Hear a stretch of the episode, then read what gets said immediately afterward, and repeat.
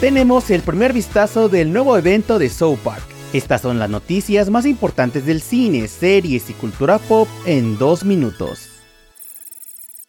Comenzamos con la noticia de que Paramount Plus ha revelado el primer vistazo de la segunda temporada de Los Enviados. Después del final de la primera entrega, esta nueva temporada sigue a los sacerdotes Pedro Salinas y Simón Antequera, quienes adentran en una trama de misterio y asesinato en un convento en Galicia. Con tres monjas ciegas como testigos de un supuesto milagro, la batalla entre la mentira y la fe se intensifica. Recordemos que la serie es protagonizada por Luis Gerardo Méndez y Miguel Ángel Silvestre. Por el momento, la nueva temporada aún no tiene fecha de estreno.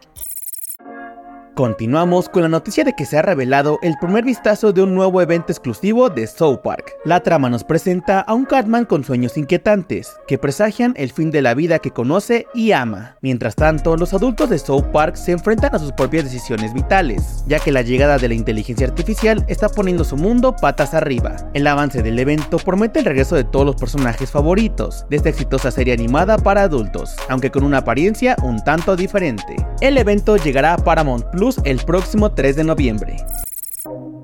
Para terminar, les contamos que Universal confirmó a los actores que serán parte del doblaje de la película Patos. La cinta animada contará con un doblaje al español donde los reconocidos actores Alfonso Herrera y Fernanda Castillo serán los encargados de dar voz a los personajes principales. Herrera dará voz a Mark Mallard, un padre dedicado que ama tremendamente a sus hijos y que los protege a toda costa. Por su parte, Castillo dará vida a Pat Mallard, la madre de la familia. La cinta animada llegará a cines el próximo 14 de diciembre.